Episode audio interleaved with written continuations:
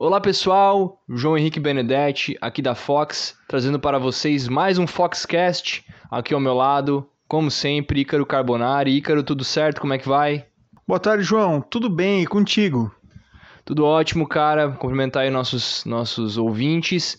E hoje, então, voltando aí para os episódios sem entrevista, né? Que vocês já estavam provavelmente acostumados com um convidado. No episódio de hoje a gente não vai ter nenhum convidado, mas a gente promete aí nos próximos mais entrevistados, mais convidados. Se você tiver alguma dica, alguma ideia, alguém que você quer que a gente converse aqui sobre carreira e mercado de trabalho, pode sugerir pra gente, a gente vai tentar entrar em contato. Mas hoje, seguindo um pouco a linha de raciocínio sobre um processo seletivo, a gente trouxe até agora um pouco de dicas sobre LinkedIn, um pouco de dicas sobre currículo, o que tornar o teu perfil mais atrativo para o recrutador, né, para os olhos do headhunter e também para a empresa, e essas dicas que podem sim te dar mais chances de ser chamado para participar de um processo seletivo.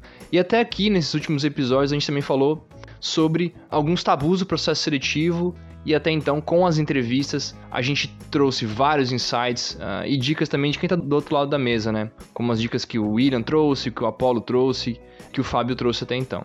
Então, se você ainda não ouviu os, os outros episódios, a gente recomenda que você pare, escute os episódios antigos, porque no episódio de hoje a gente vai focar na etapa mais pro final do processo, que é aquele momento em que você já está numa conversa avançada para uma certa cadeira é, já passou aí pela primeira entrevista com o Red Hunter, passou às vezes até com o RH, que você está aí nessa segunda, terceira etapa ou até a última etapa, ah, onde começa a ficar então mais de fato delicado esse processo.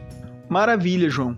Então, pessoal, hoje nosso episódio é direcionado para o final do processo seletivo, então a, as últimas entrevistas, principalmente a técnica com o gestor, com a parte final, e aí logo depois a gente vai entrar na parte de proposta. Tá? Se você está entrando nessa parte final do seu processo seletivo, você provavelmente já passou por uma etapa de fit cultural, uma etapa mais técnica, uma etapa com o seu gestor direto e até mesmo a gente acaba vendo no mercado algumas vezes etapas com a equipe que você vai gerir. Ou seja, se você é um diretor etapas com o seu gerente para vocês se conhecerem, entenderem se tem um fit, se tem uma compatibilidade de ideias. Então, é, na parte técnica, nas partes anteriores que você teve, você provavelmente já teve uma prévia dos desafios que você vai encontrar nessa posição. Vamos dar um exemplo aqui. Se você está postulando para uma posição de analista contábil, Pode ser que na etapa técnica você tenha encontrado um desafio que seja como elaborar um DRE, um demonstrativo de fluxo de caixa. E para posições de gestão, como a gente falou antes, posições de nível gerencial, normalmente você já foi apresentado para os cenários focados na sua área, focados nas pessoas que você vai gerir, nos desafios que essas pessoas vão encontrar e nos desafios que você vai encontrar gerindo essas pessoas. Então, pegando um exemplo ainda na área financeira, digamos que você esteja postulando para uma posição gerencial de uma cadeira de gerente de relacionamento com o investidor, é muito provável que você tenha recebido perguntas como como você estruturaria o setor de RI, o que você iria priorizar, quais seriam os seus primeiros passos, como você lidaria com essa equipe abaixo de você. Então é sempre muito interessante você ir para uma entrevista preparado para esse tipo de perguntas. Uma boa dica que a gente sempre dá é procurar na internet mesmo algumas possíveis perguntas que possam ser feitas para o seu cargo e também o seguinte exercício, né?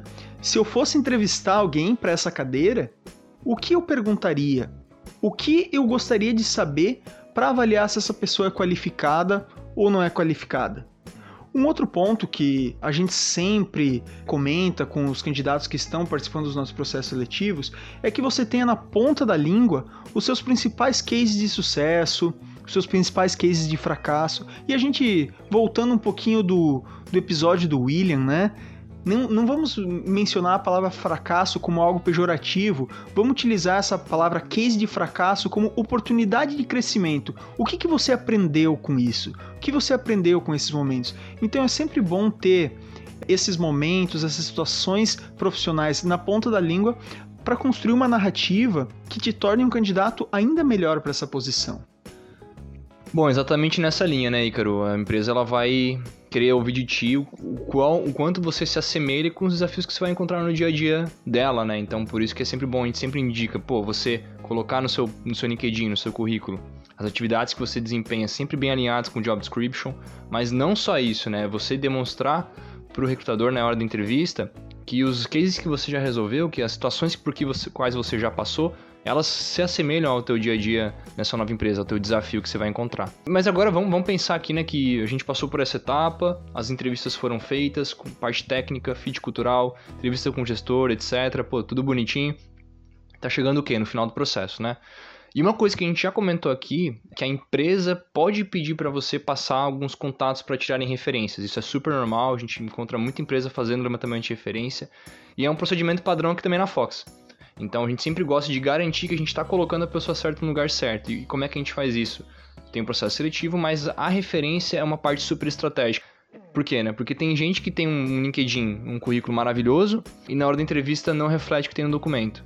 Algumas pessoas ainda têm um LinkedIn maravilhoso, um currículo maravilhoso e se vendem super bem na hora da entrevista. Mas como é que a gente vai ter certeza na hora da contratação se essa é a pessoa certa, né? Porque o contrário também existe. A pessoa não tem um currículo e um LinkedIn muito bons, ela não consegue se vender tão bem na entrevista, mas ela já passou por diversas situações, ela tem uma, uma bagagem muito boa, ela seria um, um ótimo, uma, uma ótima pessoa para estar nesse cargo, né? Então as referências elas se tornam muito importantes. Ah, e aí a gente sempre recomenda para você ter em mente três ou quatro pessoas, de preferência pessoas para quem você tenha reportado, né, seus superiores diretos, possam passar referências para a empresa do seu trabalho. Isso não precisa constar no teu currículo, nem no teu LinkedIn, mas existem grandes chances de que em uma etapa final ou antes da contratação, principalmente se tiverem dúvida entre você e um outro candidato, que eles vão realizar essa checagem de, de referência, tá? Isso pode vir pelo headhunter, pela consultoria, isso pode vir direto pela empresa, mas a referência ela se torna muito importante.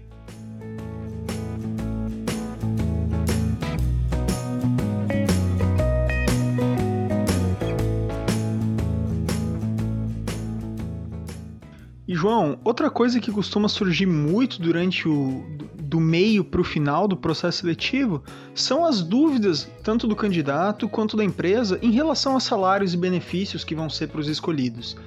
Quando o processo é feito através de um headhunter, é muito provável que logo no início do contato vocês já alinharam minimamente a expectativa salarial. Claro que algumas coisas podem mudar, por exemplo, se você postulou para uma posição X é, em Florianópolis, mas você acabou indo para essa mesma posição X em São Paulo, pode ser que a expectativa salarial e a realidade salarial seja diferente. Então você tem que ter um pouco dessa flexibilidade que a empresa também vai ter.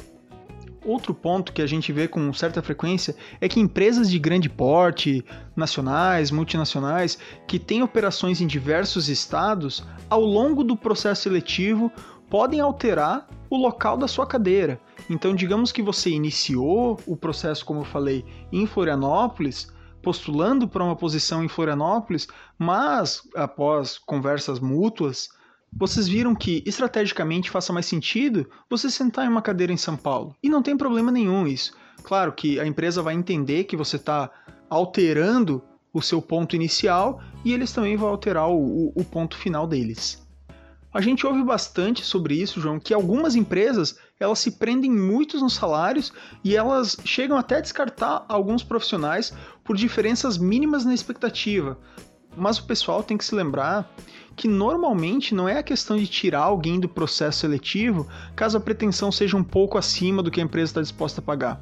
O ponto é que as empresas elas sempre querem o melhor profissional possível dentro da operação delas. Só que tem que respeitar o orçamento que foi pré-acordado.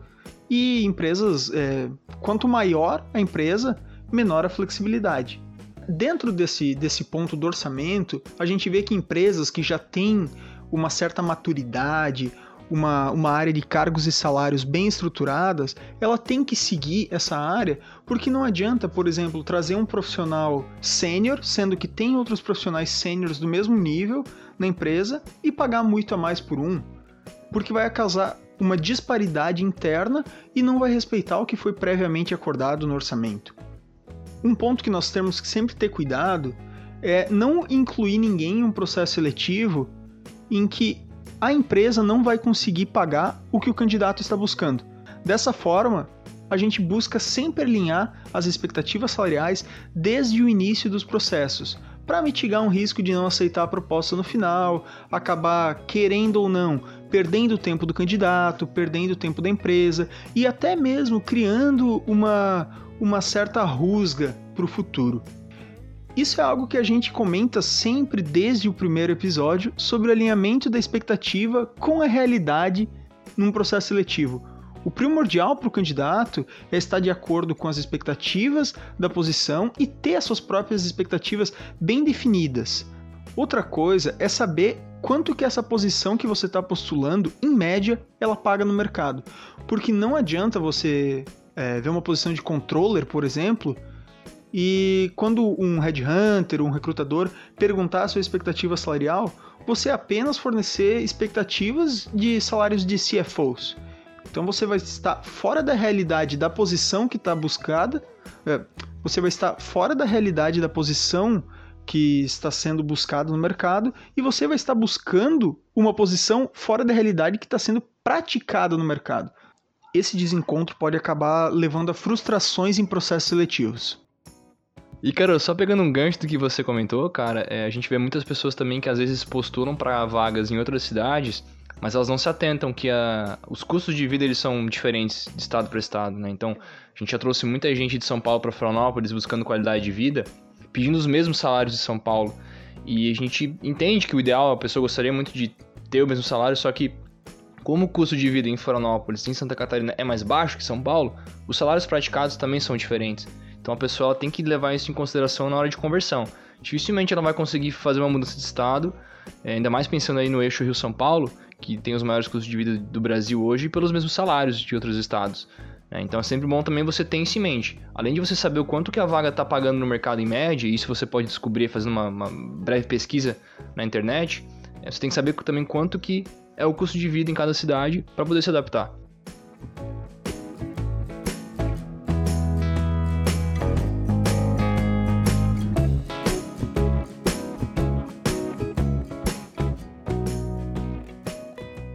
E aí então, pensando que você passou por todo esse processo, é, pô, alinharam as expectativas salariais, você já conversou aí provavelmente é, um pouco em, casa sobre essa, essa proposta. Tudo tá meio alinhado, né? E se tu passou por aqui também, você já teve suas referências levantadas. A gente imagina que já foram levantadas as referências. Então, deu tudo certo, você é a pessoa pra vaga. O que acontece depois, né? Tu recebe uma proposta da empresa. Pô, legal. E aí aqui também é uma coisa super delicada mas por quê, né? Por que, João, que é super delicado? Então, se eu já recebi a proposta, não deveria ser a etapa mais fácil? Só aceitar? E aí a gente vem e fala para você que não, né? Não é a etapa mais fácil. E a gente vai te explicar o porquê que não é a etapa mais fácil. Aí acho que isso muitas pessoas acabam não, não se atentando. Existem vários elementos que entram nessa jogada, né? E a gente sempre busca perguntar então para as pessoas o que que envolve o processo de tomada de decisão dela ela precisa alinhar a expectativa com a família, com o seu parceiro, com a sua parceira. Ela tem filhos e ela precisa levar isso em consideração. Essa proposta ela envolve mudança de cidade. Existem uma série de fatores que vão impactar na tomada de decisão. Então, por isso que não é só receber a proposta e, e deu ok. O que, que, mais a gente encontra de, de fatores que podem influenciar na decisão? Então, João, eu acho que você acabou mencionando os principais fatores que a gente encontra no mercado que acabam incluindo aí uma, uma mudança de família, no caso, conversar com seu esposo, conversar com a sua esposa, que às vezes já estão estabilizados em uma posição e vão precisar mudar de cidade, conversar com seus filhos. A gente acaba encontrando muitas situações onde você é responsável pelos seus pais, que às vezes estão aposentados ou têm condições financeiras, ou enfim. Outro ponto que nós encontramos bastante é a questão imobiliária pessoas que já possuem a casa própria, já possuem um apartamento ou que estão em meio de processo de financiamento não querem realizar essa mudança porque pensam: poxa, trabalhei tanto para conquistar esse meu cantinho e agora vou me mudar? Então, isso é um ponto que acaba interferindo um pouquinho no final do processo quando chega a proposta. Então, voltando para o início desse bloco, por isso que a parte da proposta não é a mais fácil do processo seletivo.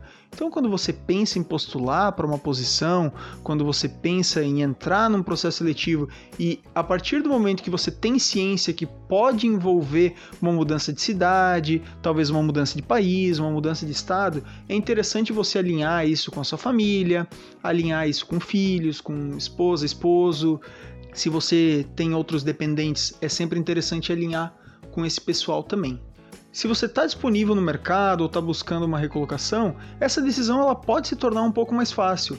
Porém, você tem que estar tá seguro de que essa vaga e essa proposta elas estão alinhadas com o seu propósito e os seus objetivos a longo prazo. Por quê? Porque quando você está disponível, quando você está é, no mercado efetivamente buscando uma recolocação, tudo vai parecer mais fácil, a tomar a decisão vai ser mais fácil, porque às vezes você precisa daquela posição, você precisa do dinheiro, você precisa é, se recolocar de qualquer maneira, e três, seis meses depois, quando aquela euforia inicial passar, você vai se ver em um desafio que não está condizente com é, a sua capacidade ou em um ambiente que você não gostaria de trabalhar. Então é sempre muito importante em todo o processo seletivo você estar tá bem alinhado com as expectativas da empresa, com a cultura da empresa, com os seus colegas. Agora, se você está trabalhando em uma empresa, se você já está empregado e mesmo assim está participando de algum processo seletivo, presta muita atenção nesses próximos minutos do podcast. João, vamos fazer uma simulação. Você recebeu uma proposta de uma empresa X e ela está atendendo às suas expectativas salariais, seus objetivos de carreira, tem uma equipe bacana, tá alinhado com o desafio que você passou para o seu recrutador lá no início do processo seletivo. E agora? Você vai aceitar a proposta da empresa nova, vai pedir a demissão na sua empresa atual, cumprir alguns dias do aviso prévio, caso você seja CLT, e também aquelas outras burocracias internas que normalmente a gente encontra no mercado. Mas João, como que vai ser esse pedido de demissão? Poxa, eu fiquei muito tempo nessa empresa, eu sou muito grato a tudo que eu conquistei internamente. Eu iniciei como estagiário, estou saindo como um diretor hoje. É, foi uma carreira muito bonita. É muito difícil para me desligar dessa empresa. Claro, a gente entende, não é um processo 100% simples. E o seu chefe, ele com certeza absoluta, ele vai te fazer uma contraproposta. Mas João, meu chefe nunca me faria uma contraproposta. Não é da cultura da empresa. E além do mais, eu sei que a nossa empresa está com problemas financeiros.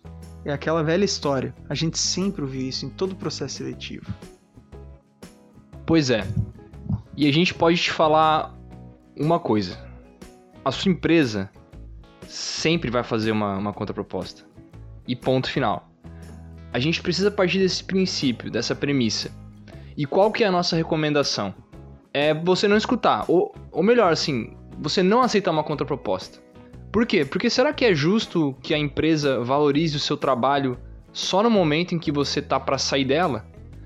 Vão te prometer aumento salarial, promoção, desafios diferentes, tudo aquilo que tu sonhou e que eles perguntaram para você ao longo do processo seletivo, suas motivações, etc, eles vão começar a te passar agora, expatriar, ir para outro país. Então a gente já viu pessoas que tinham anos de casa na mesma posição e foi só mostrar que elas estavam interessadas em sair do mercado que já deram uma promoção para ela. Né? Sendo que essa parte de promoção, ah, de você evoluir dentro da empresa, deve ser algo feito ao longo do tempo que você está lá. E não querer passar você para um cargo de diretoria do nada. Por que, que durante todo esse tempo você não foi considerado para uma promoção e agora está sendo? É, e além disso, o movimento que é criado após o aceite de uma contraproposta, ele não é nem um pouco saudável para você e muito menos para a empresa, né? Você sempre vai ser lembrado como uma pessoa que estava olhando para o mercado e em uma, um evento de sucessão, uma futura promoção, provavelmente tu não vai ser beneficiado, você não vai ser lembrado. Ou melhor, você vai ser lembrado como uma pessoa que estava olhando para o mercado. Então isso torna a relação entre empresa e, e funcionário muito ruim, ah, não fica um ambiente saudável e a pessoa pode até se manchar com o mercado, se manchar e fechar a porta com um headhunter, com uma consultoria e com uma futura empresa. Exato, João. Eu acho que o ponto mais importante que a gente fala não é apenas manchar a sua imagem internamente na empresa, mas você acaba fechando, bem como você falou, muitas portas com contato, seja um processo mais estratégico, você teve contato com inúmeros headhunters, você, dependendo da maneira que você tivesse delivery, de que aceitou a contraproposta, pode fechar diversas portas. Então é muito complicada a situação da contraproposta. Por isso nós recomendamos que não se aceitem contrapropostas.